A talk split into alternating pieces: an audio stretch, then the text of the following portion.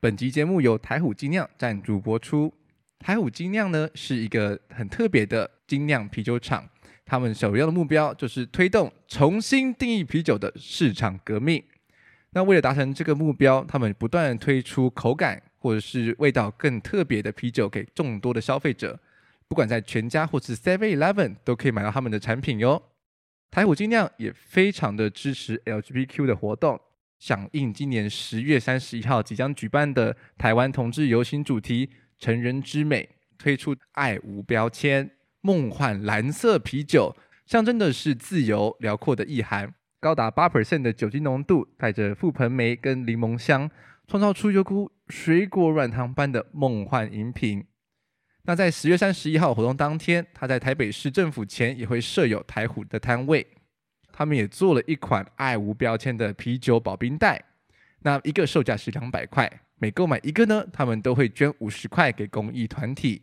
同志大游行同乐的朋友们绝对不要错过，马上手拿一杯台虎精酿，好哒啦！Hello，欢迎收听建筑家 Podcast，我是祥仔。每天身处建筑中，怎么能不懂建筑事？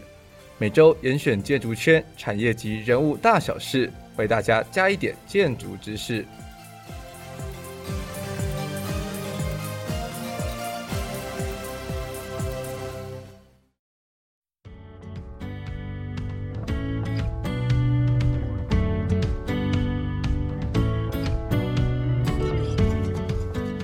欢迎收听建筑家 Podcast，大家好，我是祥仔。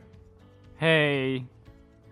OK，好的，大家听到这个声音，应该就知道这一集呢，终于我们消失已久的副主持人牛终于又出现了，一起来欢迎牛，耶！好像真的过蛮久的哈。对啊，这大概就是已经消失大概一一两个月了吧？我觉得，早知道就继续消失下去了。你这到底在搞些什么事情啊？我们很需要你的声音哎。我我最近在在做复健。真的啊，脚脚又受伤了。为什么又受伤了？就之前那个肌腱炎没好，然后我自己白痴去做一些户外运动，然后就是又受伤了。对，这边要科普一下呢，就是牛为什么会得第一次肌腱炎，就是他在负度数的，就大概什么负五度、负十度的首尔的时，然后再去爬山，嗯，然后他爬完之后，然后就脚就烂掉了。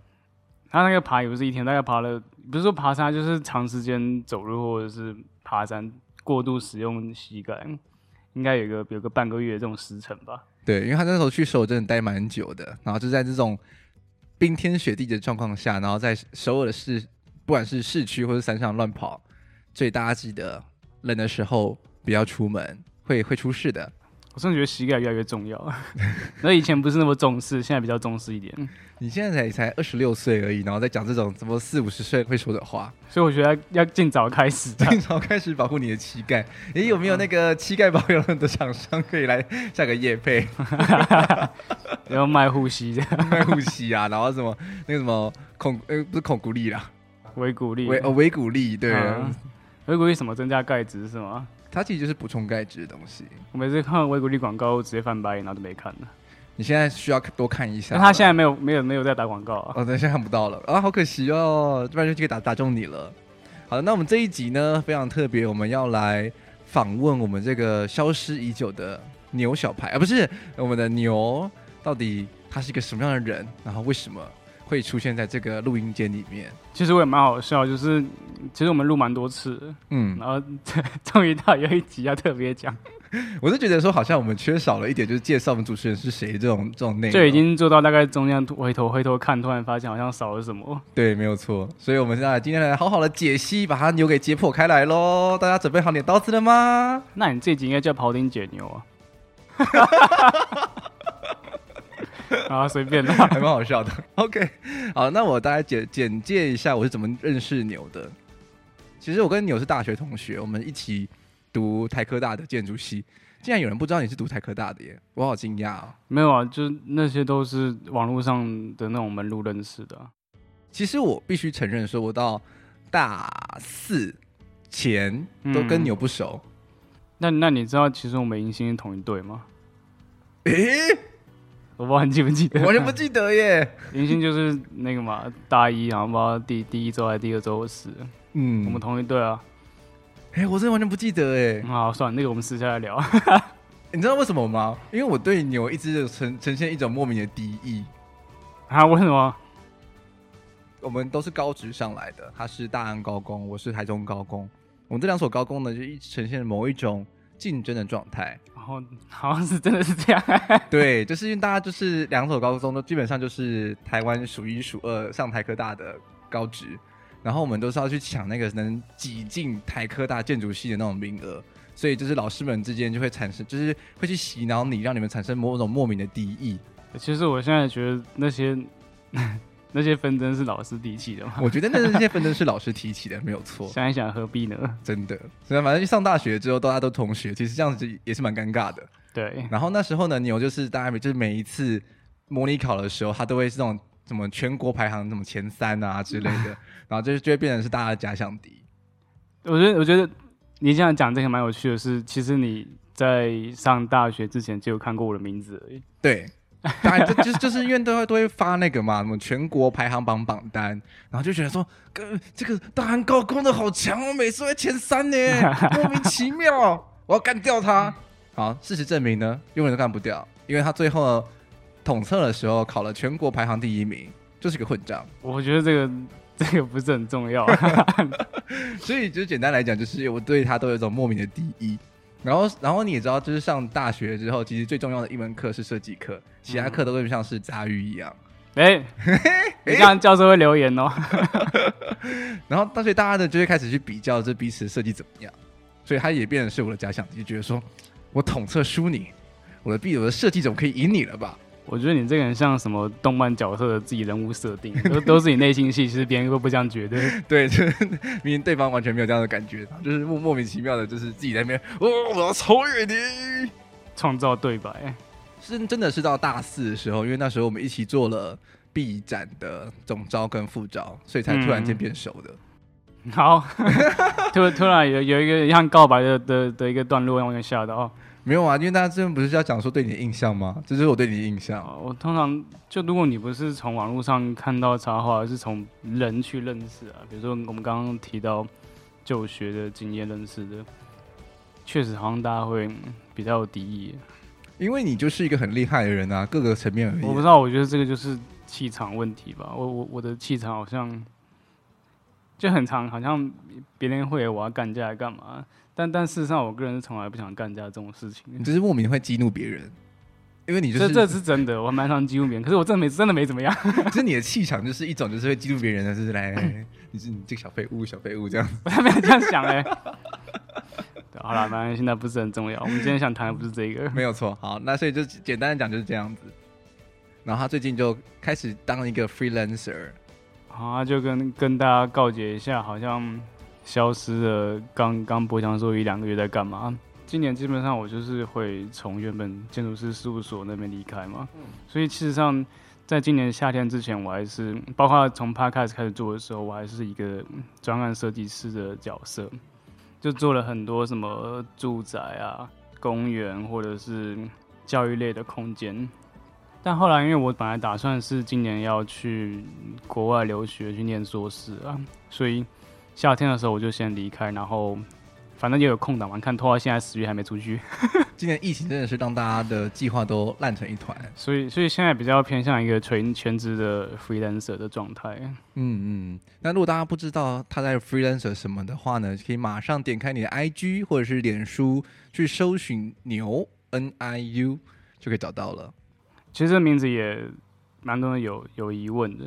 所以我是打牛，然后一个空白的 N I U，N I U 就是那种护照上面的那种罗马拼音嘛。嗯。但就会有点误会，就是所以就是拿我们中文念起来的话呢，是你的专业或者是这个人要怎么称呼？然后其实我一开始在创那个专业的时候，事实上我只想打牛而已，就是一个字牛。可可是，在 Facebook 创立的时候，牛这个已经被被使用过了，然后我又不想打扭扭，就是两个中文 牛牛。是蛮可爱的，可是我不是想走那么可爱的风格，对，所以我后来就是选择一个就是中英翻译的那种感觉。嗯，但事实上，如果你硬要练的话，练起来还是牛牛啊。对啊，还是一个装可爱的感觉。可是它这里有个空白，就是牛牛牛。我们这个听众呢有一个提问，就是你是什么时候开始画插画的？好、哦，大家都问这种问题，可是就不就是就是大家能理解你，就要感觉就是要从一切的起点嘛，比较有种深层的认识你的感觉。这样的话，我们先从卢沟桥事变开始讲。太太远之前了，不是这样啊？啊，不然你先从你弟、你你爷爷怎么画地开始开始讲好了。这个是另外一个故事，我觉得这不行，这这这个比较神秘一点，要再继续留着。OK，好，那你从什么时候开始画沙画的？好了，我觉得就要不然，嗯，分三个阶段来好了。OK，就是从至少我有印象开始，我正在画画这件事，应该其实小学应该也有，是国中比较明显的啊。我记得很清楚，国中我有在画东西啊。你在画什么东西？该不会就是什么插那种国文课本，然后把那个作者就画成就是朋克风啊，或者是一些奇装异服之类的？对啊。你就是那种人嘛？不是啊，我觉得这种人很多吧。完了骂人没有，这是好事啊，是是蛮不错的啦。我是没有做过，就是我觉得这很啊，是哦。我觉得如果是你后来会想想画画的人，基本上一定会经历过一个在国文课本，或者是不一定国文课本啊，社会课本也会有啊，在课本上创作的。哦，对，没错，对。但是在那个时候，我记得除了课本我都有画之外，我坐的位置的附近的墙壁也都有都没有画吧。蔓延的太远了吧？我因为我住在一个，就是它柱位刚好卡很卡的一个角落，所以我那边有两个面，就是柱子的面对我柱子那一面，跟我旁边的墙，所以我两个面可以画。听起来蛮爽的，上上课都没有上课感觉。这其实挡得到老师的视角啊。哦。对啊，所以因为可是还是会换座位啊，就是以前不是换过换座位，对，所以换到我那个座位的时候，就会会想翻我白眼，就是就是就是，然后？都画满了，全班最最脏的地方。嗯。但如果要讲说开始接案职业的话，我觉得一开始第一个阶段是从大学的时候刚开始。其实大学的时候，我有创另外一个跟现在不一样名字的的插画工作室。哦，真的吗？我不知道哎、欸。呃，就是不要提，因为我已经删掉，他已经从世界上绝迹了。哦，竟然是这么神秘的故事。哎，他名字不重要，他一开始就不能说他我。对，都是你的东西。那个时候其实事实上是有插画经纪人的，你像我现在现在是没有嘛。对。但那个时候刚大学的时候是有插画经纪人，有经纪公司在陪我一起做，所以基本上很多的商业啊，或者是展览啊、讲座活动都有在参与。但其实一开始那个时候我的图文创作上面的话是偏，我现在会讲涂鸦啦，哎呦骂到别人，但是我是骂我自己的，比较偏涂鸦，然后。很简单快速的插图式的创作，基本上就是可以保持出每天都有产量的那种功力。我最近也是蛮蛮辛苦的，就每天除了做设计之余，然后还要画插画。对，就是因为有经纪公司在逼你。对，然后后来这个大概维持了四五年，四年多了，快五年。后来出社会之后，我又创了现在这个。牛 N I U，牛 牛牛工作室，牛牛工作室随便，然后一直职业到现在。但这两个之间的工作室有一些差别。到现在，如果大家有在看的话，基本上对我的印象可能会是，比如说针对议题做创作，然后比如说电绘的风格，然后画面复杂度算高。我个人认为。我觉得是蛮丰富的啦，对啊，就是很多很多层叠起来，然后它是有一个故事线在这个画面里面的。那你为什么要开始画插画？这个这个问题，我有跟其他同业插画家讨论过，就是就我们真的是插画家嘛？因为其实一开始我我在刚我们提到在大学时期创的时候，并没有想要以插画家自称这个方式去做。像我们现在可能会希望我们成为建筑师，它是有一个地位在。但当初我其实对插画家这三个字没有太大的憧憬，我只是一路保持着那个画古文课本跟墙壁的那个内心一路走上来，然后刚好有机会，所以成为经纪公司里面旗下的一个所谓的插画家这个样子。嗯哼。但事实上，我觉得我们可以从开始比较文学，从插画的定义上来看。OK，好了，大家开始耳朵竖起来喽，大家开始可以专心做自己的事了。我我我觉得，这是在中文上插画的定义的话，我觉得它是一种有目的而且有明确商业性市场的一个，呃，我们说视觉艺术啊，它是一种视觉上的创作嘛，就是它的平面，它不是立体或者什么东西。但国内如果纯粹你跟路上人讲说，哎、我是插画家，通常别人会直接联想到是，哎、你的图文创作可能是偏，比如说啊，简简单线条，然后颜色可能不会太多，一两种。然后有一个很重要的事，大家会觉得你会固定角色。你说，哎、欸，那你你的插画角色是什么？也是牛吗？我从来没画过牛，我 从来没画过牛。没有，你有画过你的海报？哦，那不算啊，泪流满面的画海报啊。好了，其实明年牛年我会画了。自爆，OK。对，但我觉得就这个定义有点偏颇，所以我们再看，如果是这种英文上 illustration 这个字的定义，illustrate 其实是动词嘛？对，就是它是比如说啊，请你列举一个 idea，会用 illustrate 这个字，所以 illustration 它的意思应该是有比如说举例、参考、解释，或者是呃。一种阐述的方式，就我觉得所谓的插画这个东西，应该是会跟商业性有直接关系，而且它是有目的性在创作。然后那个目的当然怎么讲，目标可大可小，可高可低，那就看个人。但事实上有很多创作它是没有目的，或者是没有商业性的。那这个算插画吗？我自己认知上应该算啊。嗯，但如果是我这边看的话，我会想把它放到别的领域去，就是它可能会偏视觉上的纯艺术。但在台湾，如果你作为一个插画家自称的话，基本上大家是可以接受你的作品是有有商业或没商业都可以的。嗯，是对。所以如果是以严苛的我个人定义来讲的话，如果你今天画的东西是真的是没有商业用途的话，只是画爽的，对，我觉得那个不算插画。不能算什么涂鸦，没有，那是你的个人艺术啊。哦，你觉得它是 art 的一种表现形式？它是它是一种 fine art。哦，OK。对，所以回到刚刚问题，就是为什么要画插画这个东西？其实我不是讲了，就是我没有当插画家，事实上我想当画家。那插画家跟画家差在哪里？别跟我说差一个字。我我自己觉得应该是说表现的形式吧，嗯，叙述的形式。就听完你这样论述之后。然后跟作品的呈现的方式，可能跟一般呃商业性的会做出区别来。嗯嗯嗯，我觉得你刚刚有提到，就是我个人认为的一个重点，就是商业不商业的一个问题。嗯，就是假设今天我创作是为了，比如说是 commission，是一个委托，我别人要画一个主视觉，你这样子被 被业业主听到怎么办？我刚刚学我自己的声音。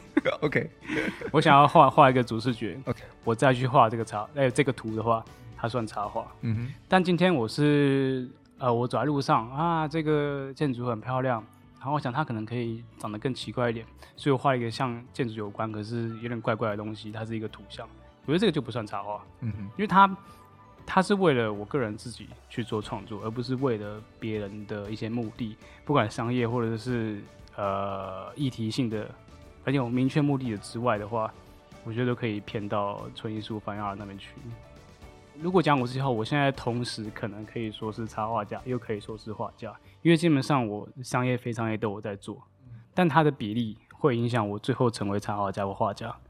你对自己很严格哎，不知道你那个同圈子的朋友有没有真的也有在思考这样子的事情？就没有啊，曲高和寡没朋友啊。没有啦，没有啦。大家应该想说你在想太多了吧？不要删我好友，等一下。你很烦。所以这样你这么曲高和寡，那那那你画的插画都在画些什么啊？算了，我不讲了。反正没人想听。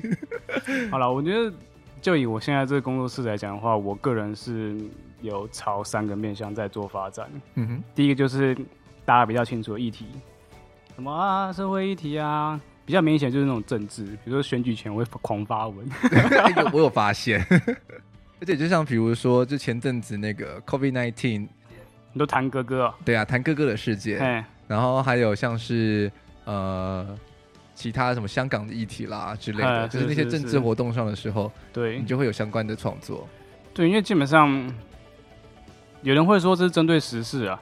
但我觉得那个时事要可大可小，我通常不会太在意，就是很即时性的时事。就我我觉得时事可大可小，但是我我会去挑选，通常会挑比较这样讲就讲出来了，就是挑比较大、比较偏国际的，或者是跟呃，你知道台湾本土有关的一些事情。之前也有接过其他案子，是比如说我们针对那种高龄化的部落，或者是以前以前台湾的一些影像啊，记忆上的影像、照片那种，然后我们在做图像的转译。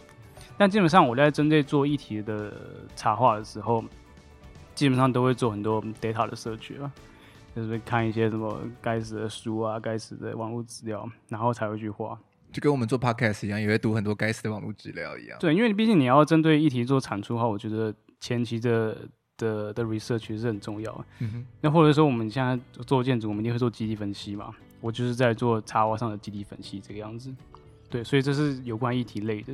那另外一类的话，我也会在做那种编辑出版或者是文章类。嗯，就是有点像我们刚刚提到说要先做 research，但是。我们现在有一个明确的的文章让你做 research，比如说你要先读完这本书，然后阅读完这个杂志，或什么，然后你把中间的论点做一个整理之后，再以图像的方式表现出来。所以这个时候，这个编辑性的插画，它反而变成是一种整理的动作。它是一个有点像你要帮你的门上面写上横幅，就是旁边两个对联写什么，中间横幅就是一个画龙点睛。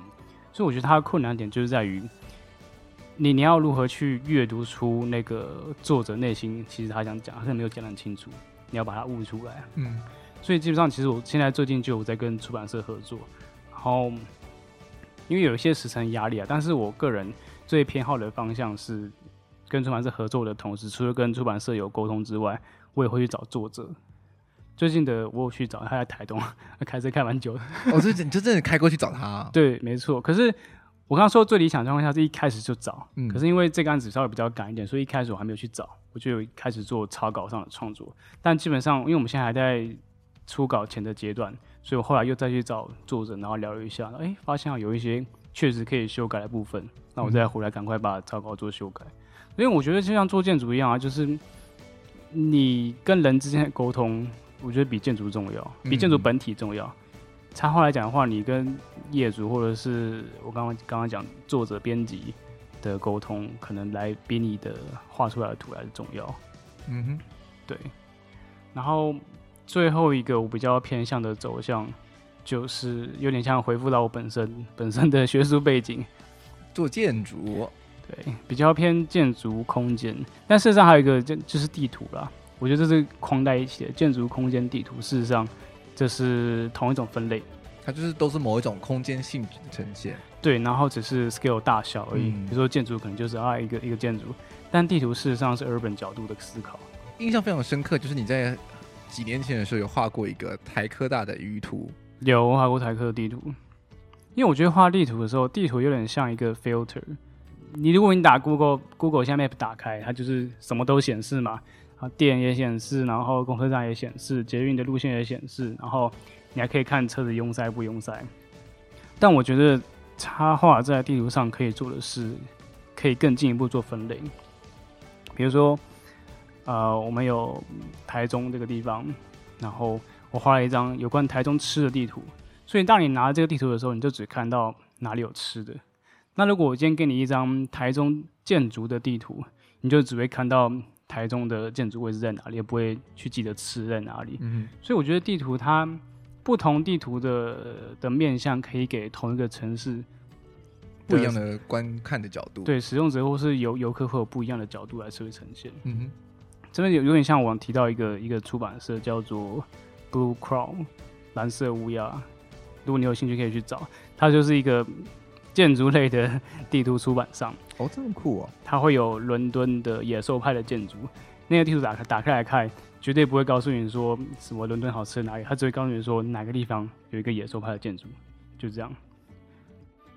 画画建筑的话，我觉得也会反馈到，因为我本身在做建筑设计，所以基本上一开始我也有做一些写生速写。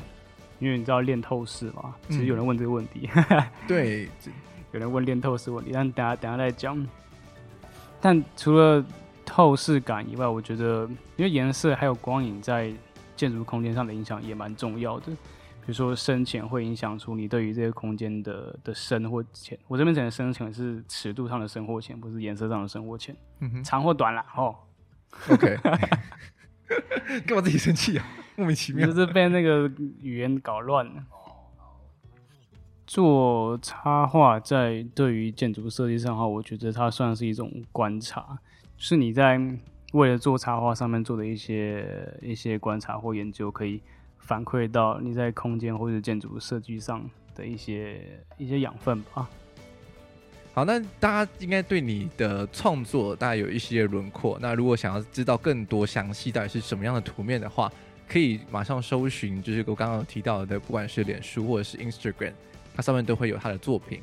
那其实大家应该都会非常好奇，你个人的技法和跟特色是什么？我我觉得跟大家同时在说话做插画比较不太一样的是，就我个人不是美术背景。就我也我也没上过什么美术班或什么鬼，我是蛮想上的，啊，只是一直没有机会上。钱呢？拿出你钱来啊！算了。对，所以基本上我在创作上的话，眼尖的朋友或者是比较在意建筑的朋友，可以看到有很明显受到建筑学的影响。比如说，基本上我我蛮在意线条直不直的。跟你早期的作品线都很很很陡哎，欸。啊，那个时候还在学建筑哈。哦，那就是个建筑的画的还还还不够直。嗯，但我我现在确实也会尽量去避免太过于直的线条，因为我觉得有点锐利，嗯，太刺眼。但基本上起始点还是确实是很直线的一些发展，或是比如说区块、色色块、形状等等方式去构想。嗯哼。但有一个比较，我觉得比较重要一些，对我而言注意蛮大的，就是。我通常都是从三 D 或透视去想。我所谓三 D，就是我在画一个画面的时候，事实上我已经把它用三 D 模型建出来那种感觉，是脑中啦，不是不是说真的画出来。其实我基本上有一颗模型在我脑中，可以去转它。所以同一个画作，我可以画出嗯不一样的角度，我可以去选。我觉得这个蛮重要的。然后另外一个是，通常我在画的时候，我是用一种不断叠加的画法，也就是比如说我先画好。最远处的山，我再慢慢往前面加前进，就是基本上理解上很像画油画那种感觉啊，嗯、或者是你画的时候就把它盖掉。哦，是这样子啊。对，所以通常我的我的图层都超多，应该可以，只是五六百、六七百都有。哦，我好像看过你的档案，非常的可怕。对，然后档案就很大，但我会做整理啊，就是一开始画上就不鸟它，可是画到最后会会把它整理合并掉之类的。对对对对，嗯哼。所以刚刚提到就会有一种先后的那种透视的关系，但我现在有点想要再加入的是时间上的一些因素。我我讲的时间有点像，因为我们刚刚讲是物体的前后，但事实上时间也有前后，所以可能在同一个画面上会呈现出该该画面的前一画面或者是后一个画面，就有点像残影的状况。比如说，举例来讲，一个人会变成可能三个，因为未来跟过去的。三个人是受到最近那个天冷的启发吗？我还没看呢，还没看。你好落伍啊！我就没来看电影啊。然后另外一个是还有想要创作，可能会像动画那类，动画类比较明了吧？嗯，动画动画类的话，时间感就会比较明显。对，但是可能生活化的，嗯，因为比较有有那个温度。就是它就是可能像像是逐格动画一样，就是一格一格一格的在动这样子。呃、我刚念逐格动画。我不会把，我不会把它剪剪掉的，放心。我非常喜欢，就是你有一系列创作是三的碎片，我觉得他那个故就是故事的分镜，其实拿捏的非常的好，就是有逐渐推展开来。所以我很好奇，说就是你是怎么样的去寻找你的灵感，然后跟拿捏故事的分镜。这个问题我猜两个，一个就是怎么找灵感，然后一个是怎么分镜吧。好啊，怎么找灵感？我觉得生活处处是灵感。你要讲这种屁话吗？对啊。讲完了，没有啦，就是我觉得没有无中生有这件事，对，就所有的有都是其他很小的有被结合起来，所以你要认真看我那个粉丝或者是 IG 上面专业的第一个字是什么？牛，对啊，所以呢，毛这样子吗？没有，这个还是广告，又烦，没有，我意思是，我觉得创作就像牛不是会反刍吗？创作是一种反刍，uh. 所以你吃的越多，吐的越多，听起来很恶心。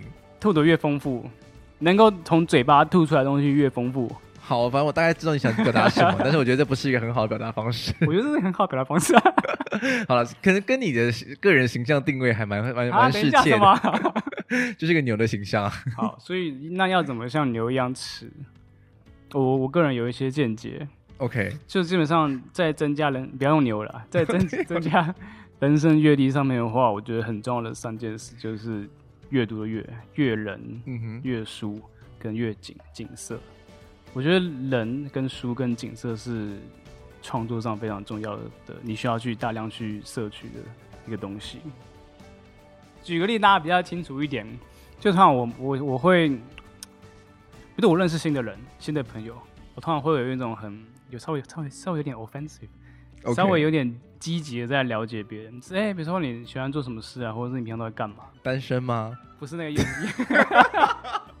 没有，我只想要知道，就是我眼前的这个人，他过去经历一些什么。OK，我想要知道你的故事。好啦，突然我知道在没事做，突然录日常生活中会有点奇怪。但如果你是在旅行中的话，我基本上是很合理的。你在 hostel 里面，就大家一起就是喝酒啊、吃零食啊、聊天的时候，你这样子的行为其实还蛮正常的。好，那我们就把那个场景设定到你在 hostel 的时候，好不好？OK，不要不要在节目上做这种事。对对对对，你这边当然变态而已。对，所以这是阅人的部分。OK，然后阅书，我觉得就没有什么好讲啊，就是看书，多看书其实真的还蛮重要的。那我说我会定期去那个公馆那边的二手书店，嗯哼，我快拼到黄金会员。哇、哦！哎、欸，我上次用三倍券买，哎、欸，我花了好像我忘记好像一千块吧。他回馈我一千块的折价券，真的假的？就是，可是每张都是五十块。哦，就一次只能用一张。对，然后还有有那个期限，我就 你可以就是每天都去一次买一本这样。然后月景就是我们再回到刚刚阅人的一个设定，就是你在 hostel 旅行，你就这个景不一定要是人，它就是你知道很自然景观，爬爬山、去河边干嘛？我觉得那很重要，增加阅历。其实就是你就有经过那些景色之后，你就会，他那些景色就会烙印在你的脑海里面，他就会某一天突然间就蹦出来。对，你像你有去爬过山，或是有去滑过那种独木舟，嗯，你面对那种展开性的景色，那个真是无法言喻的一种领悟。对，那种东西你没办法说只看照片之后，你就是就是照着仿抄一次。你看照片是 get 不到的。对，那种那种壮观感跟那种心情你就是 get 不到，那个那就没办法从你的笔触里面传达出来。对。所以，所以这个这部分是我寻找灵感的一些方式啊。那你刚刚另外提到的是故事的分镜，对这个问题，我觉得比较 tricky 吗？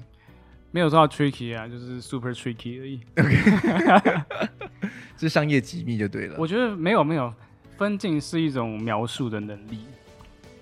你知道描述的感觉是什么？就是为什么我需要描述？就是因为这个东西有点难解释，所以你要慢慢解释，对，慢慢说。因为它它处于一个未知状态，所以我举例来讲，我就以讲英文这件事情，有时候不是有时候真的有这一次，我想要跟别人讲说 bicycle，但是忘记怎么讲，然后说脚踏车，我那满脑都是中文，脚踏车，脚踏脚车，踏车，脚踏车，啊，英文叫什么？但我忘记，所以这个时候我就反向，就立刻用用描述的方式让别人知道。就是说，you know, there is a machine kind of two wheels you can pedal on and it will moves。就是你知道，你用各种它的行为、它的它的大小、它的材料、它的它的用途去去跟别人对、嗯、去描述给别人，别人就啊 bicycle 啊，顿时觉得自己白痴。但我觉得就是就是这种感觉。如果你今天。在描述你的故事上或分析上有困难，你就先假设你真的不认识这个故事，或者是你要解释给另外一个不能先看到结尾的人听，你要怎么去跟他解释啊？先从这个人物的某个区块吗？比如说鼻子放大，还是从场景的一棵树开始？而且我刚刚有提到一个我在创作上我觉得蛮重要的点，就是我想东西、想画面都是三 D 的。所以基本上我在建构画面的时候，它其实是一颗一颗模型。那我可以先把模型都建好之后，我再来转那个模型，说：“哎、欸，我要去哪个角度？”好可怕哦！会吗？听起来就是那种神人等级的存在。那如如果我再更简单一点，给大家一个简单的意见，我们在建筑学上通常会选择要画剖面，画一个最简单的剖面，画一个最难的剖面就对了，切一个最难切的地方就对了。真的、啊，我是不是？我觉得真的就是这样啊，就是是啊。你剖面，如果你切一个很简单的地方，那就完全没有意义啊，那张图没有意义。因因为最复杂、最困难的地方就是最难画的地方啊。是，所以当你切下去之后，你一定会获得一个最全面性的了解。嗯，要不然你你要了解人体，然后你切鼻子，你就呃，对啊，你就只了解到嗯鼻子，对，然后那你要怎么跟别人讲这是一个人？嗯，我会光看鼻子剖面，可能还看不出来。大家既然听到这么多关于就是灵感啊，他的故事分镜，那他应该很期待说啊，那你什么时候会出新的作品？没有了，再也不出了，屁蛋了。好了，我最近嗯，最近也会出作品，但是可能要比较晚，因为最近有点有点没空。但基本上，在于我个人工作室的走向后，我会把插画走的更偏向建筑这一块，就是空间性，然后都市上，大家还是可以了解，一定可以的。但会比较多这类的创作。然后另外一部分，因为也因为上次展出，大家对于山的碎片刚刚提到那个分镜漫画蛮感兴趣。事实上，我也有其他的故事，就是在画山的碎片的时候有其他故事，但是我没有把它画出来。然后在经过个展，一直被被抨击说干不画画呀的那种那种画之后，就有点被激励。不是不是被激怒吗？没什么好怒的，反正知道那时候个展个展真的每个人都会问说啊，那你有没有其他要画的？我就呃有啊。那什么时候看可以看得到？我不知道。哎、欸，画那很耗耗时间。哎、欸，你真的是缺一个经纪人哎、欸。来这边开放。以下条件请详节目资讯栏才怪嘞！所以基本上会了，我会再把另外一个分镜漫画也画出来好了。然后同时我也会画一些小小的动画。但这我刚刚讲就是分析漫画或动画，anyway，它都会比较偏向建筑都市。嗯哼，就是可能不会有你喜欢的可爱小动物，因为我其实也没画什么可爱小动物啊。没有画过可爱小动物啊？对啊，你只画画过可爱的小病毒而已。病毒球。哦。哎，那蛮可爱的，真的蛮可爱的，对，大大概就这几点吧。OK。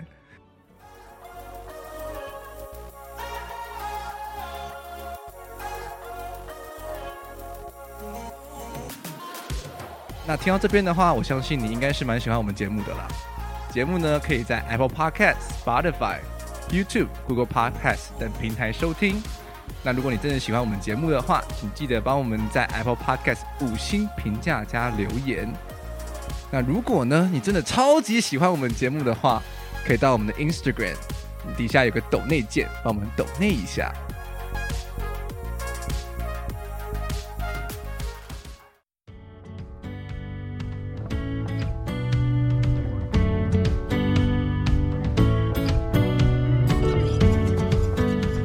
有些听众，他可能想要开始在做这一位，不管是要插画家或者是艺术创作的人也好，那给一些新手的推建议是什么？算了啦，没有啦，我我我我很我我很喜欢每次都给你一些对很负面的一些一些回答，那事实上你也知道后面接下来就是很正面的回答。嗯，我觉得从我个人的经验啊，就是不要不要到你准备好了再开始当插画家。但也不要什么都不准备就开始当插画家。你这句话好矛盾，是完全没有回答任何问题。对啊，怎么会这种这种奇怪的存在？所以就是那个准备好了是一个停损点，但这个停损点每个人都有差异。就有些人可能觉得，哎、欸，我平常就有在写生啊，我基本上已经可以画出一颗很一模一样的苹果了，对他已经准备好了。但也有可能是他可以画出一模一样的苹果，但他不会画出苹果以外的东西。这这算准备好吗？嗯，看你看你作品想要呈现的。对啊，我觉得就看他。对啊，对啊，所以我一直说，你可以不用等到你真的可以画出某种大师级的作品之后你再开始。你已经可以画出苹果，可以啊，那就开始了。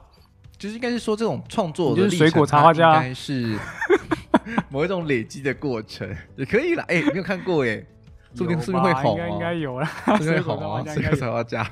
我不知道，应该有。我平我平常没有在看，所以应该是有。对，然后。我觉得他另外一个大家很常问的问题就是，大家觉得自己画没有风格。风格这种东西，其实就是我们在录 podcast 也常常被问，就是说，啊、呃，我不知道做什么主题，我不知道要什么样的风格，好难哦。大家怎么寻找自己的风格啊？但我觉得这个就是个回答刚刚问题。有些人觉得他准备好就是要找到风格，嗯、但我觉得可以不用。就就像你刚刚提到我们 podcast 会不会有被人靠背？想被讲这个。我觉得找不到风格，或或是方向啦，非常风格的方向好了，是件非常正常的事情。你你现在找到你建筑的风格了吗？没有啊，谁找到啊？对啊，你又不是大师，你怎么会有一个风格？就是这是一件很很常见的问题，这些这些很正常，每个人都有，只是有些人没有讲而已。嗯、说不定有些找到风格的也没讲。嗯，然后给你另外一个想法，就是你觉得你现在找不到风格，可能是因为你还坐着，无力就是你还没有开始做，你还坐在那边，然后说你找到风格，你就转头找到风格方向找不到啊，可是你没走啊。嗯，就是你什么都没开始做嘛，你又没有画一笔下去。对啊，你就是搞不好你画完之后才发现，原来自己喜欢画的是这样子，或者自己喜欢的笔触是这样，或是因为有些人比如说不擅长水彩，因为毕竟要跟水一起融合，不太擅长，或者是你不太会混颜色，或者反过来你超会使用色铅笔，但你不画你都不知道。嗯，所以就是我觉得，你觉得你准备好就开始吧。而且我觉得另外一种寻找风格的方式是，你干嘛寻找风格？那个都是我我自己觉得风格这种东西，其实有的时候是别人来定义你的，而不是你定义你自己的。是啊，就是在画一种就是你很舒服的的创作模式，然后别人就说：“哎，这个人创是在画自然派，这个人是画某某派。”对啊，很多人是被归类的。对，是被被别人归类的。他就说：“哎、那你是不是什么派？”嗯、呃，应该是吧。他其实本身并不是想要。去描摹或是成为那一派去创作的，对啊，那都是一种被后人加注上去的那种感觉。寻找风格这种东西，其实就是我觉得任何创作者都会遇到了，就是一种自我探索的过程吧，就是享受它，不要想太多。嗯，对。所以从现在开始当吧，我也要当插画家。人人都是插画家，马上拿起你的笔画下去就对了。赶快创粉丝专业，太快了啦！不是说要准备好吗？你现在 Facebook 创好像。比较比较辛苦，要从 IG 创比较好。我真的觉得现在用 IG 去接触比较容易。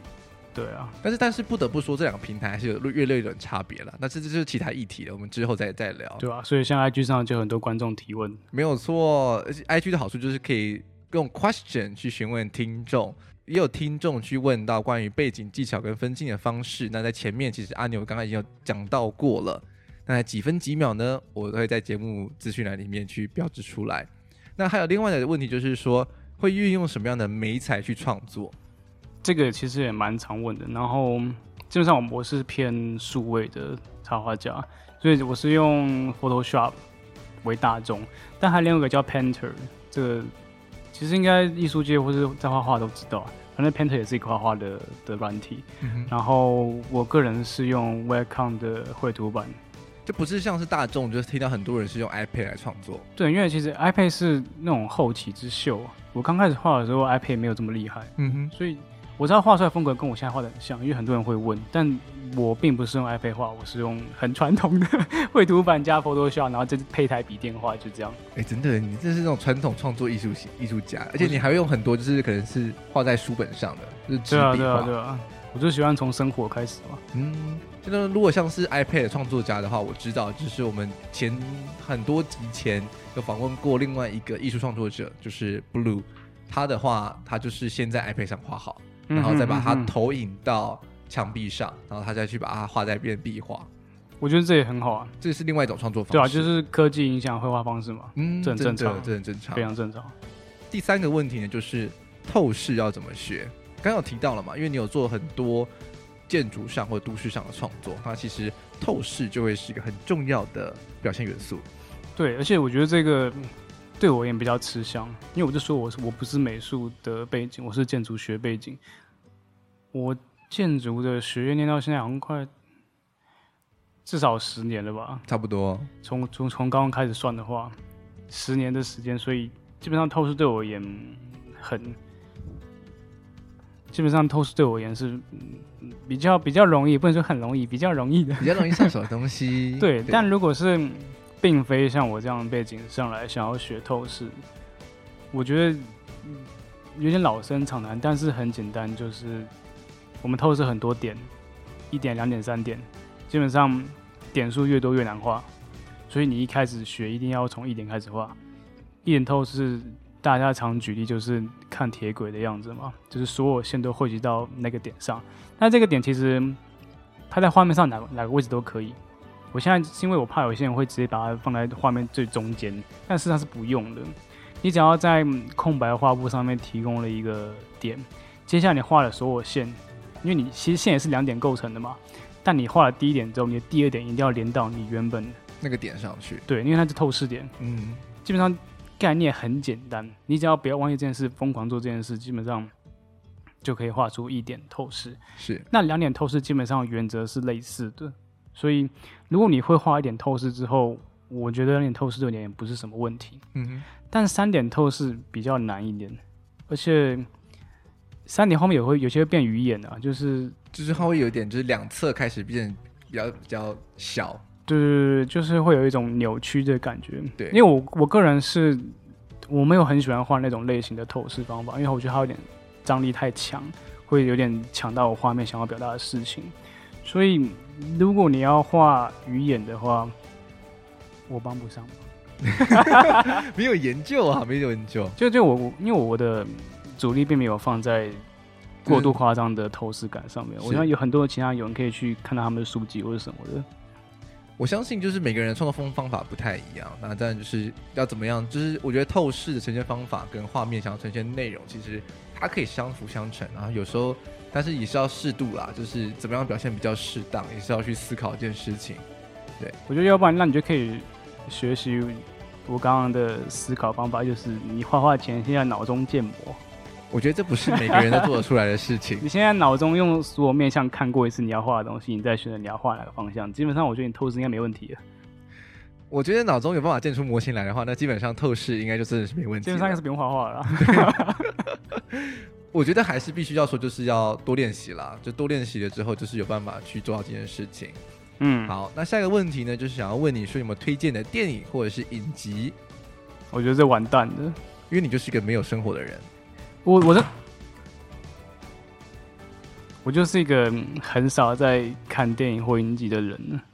Boring life，怎么办？要怎么回答这个问题？你可以推荐别的啊，你可以像比如说画啊，或者是书啊之类的。Oh, 我觉得这样，那我推荐几个，就是那种我 IG 上我在追踪的 画家。OK，因为国国内的，我觉得大家都知道，就基本上你随便看看得到，所以我就推荐看看国外的好了。嗯哼。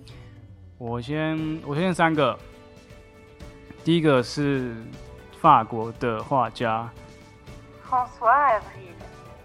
我不知道到底该怎么办，因为我们不会念法文，所以我们就请出了 Google 小姐来帮我们发音一下。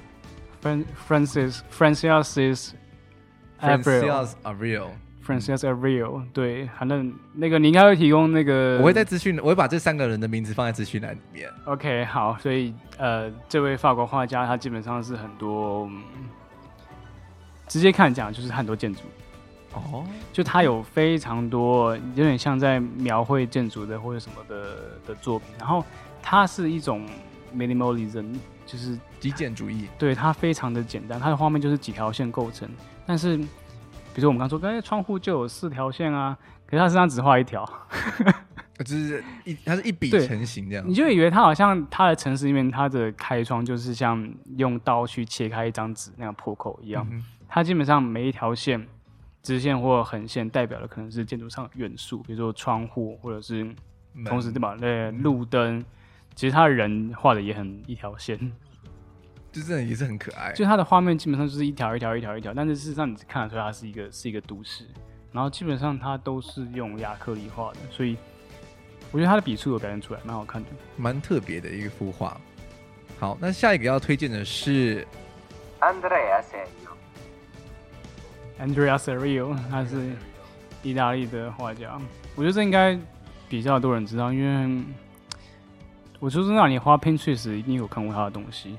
基本上他的笔触是借由粉彩跟色铅笔画出来的，然后画面非常的细腻，嗯、尤其他的树，他的树非常好看。他树真的很特别，就他的树，他也他也不是说哦，我们画树是把叶子全部画出来，没有，他是用笔触的方式慢慢叠出那个树的形态，嗯、或是被风吹动的那种感觉。就是他的他的作品跟我们刚刚前面提到的法国的画家，我看他的作品比较是偏。有点疗愈吧，我觉得这样。我觉得法国画家他比较偏这种静态时间的呈现。嗯，那这一位 Andrea Serio 他就是有他的的他他的作品就有呈现出来你刚刚提到的时间感。嗯，对，就是你他的他的画不是静止的，而是一种就是动作中的某一刻，那种感觉，所以就是你可以预想到他下一刻会发生什么事情，或者他前一刻发生什么事情。我觉得这某种部分上也是属于媒材的特性，嗯、因为它是用粉彩跟色铅笔可以去抹出那个残影的感觉吧。哦，所以媒材的选用上其实也差别蛮大的，是，而且画风非常的细腻，真的真的，大家一定要去查它的树，它的树真的非常漂亮。如果你有办法在建筑师考试的时候画出这种树的话，你应该会，你应该考不上，你应该考不上。因为你花太多时间在画那个树了，画完的时候八个小时过去了呢。绝对不要这么做，知道吗？好好，那我们下一位要推荐的呢，是一位德德国的艺术家，Koen Buchholz，Koen Buchholz，应该是 Koen Buchholz，Koen Buchholz，Koen Buchholz，就是 Koen Buchholz 是德国的画家，他他年纪稍微比较大一点，但他是属于。呃，我看是看被分类为算是点画派，但是好像也算是啊。他的画是，如果你放大看，它有很多的颗粒，它看起来很像画质不好的的照片，但事实上它是就是很多颗粒组合起来的色彩的总和。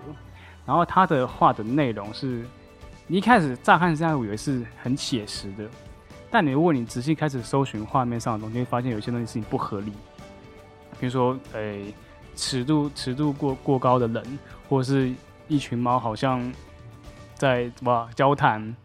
它那在某处，对，那那幅画非非常的好看。嗯，然后它的的色调也是偏不知道有点稳重吗，或者是魔幻性的状况。嗯，我觉得它本身画面呈现出来的内容，就是呈现是一种很魔幻的状态，就是有点超写实了。对，所以他的画，他的这幅画画画的画提供的画。语画口口语的上面画很多，嗯，确实蛮多可以讨论的。那刚刚提到说，就是如果大家不知道什么叫做点画的话，我相信应该都或多或少听过一个艺术家叫做乔治秀拉，嗯，他是法国印象派的点描派的代表画家。那他非常知名的的作品，其中其中一幅就是杰克岛的星期天下午。如果你不知道的话，那我就不聊你，自己 Google。对，他这也是一样是用那种这种点画的方式，但是。刚刚提到的这个秀拉，他就是很写实的印象派，所以他就是看到什么就画出来什么。但刚刚这一位插画家，这个 Queen Buchholz，他真的就比较像是他脑中看到什么，他把它画出来的感觉。他的现实有点曲曲奇，嗯，他的他的现实跟我们的现实并不是纯现实，对。但我觉得就是因为这样有趣，因为漫画你用拍照就可以了。如果是现实的话，是是是。如果还有什么想要跟阿牛做提问或者是询问的。大家都可以去私讯他，或者也可以来查我们建筑家 Podcast 的 Instagram，那我都会把会问题也传给他，让他再统一做回复。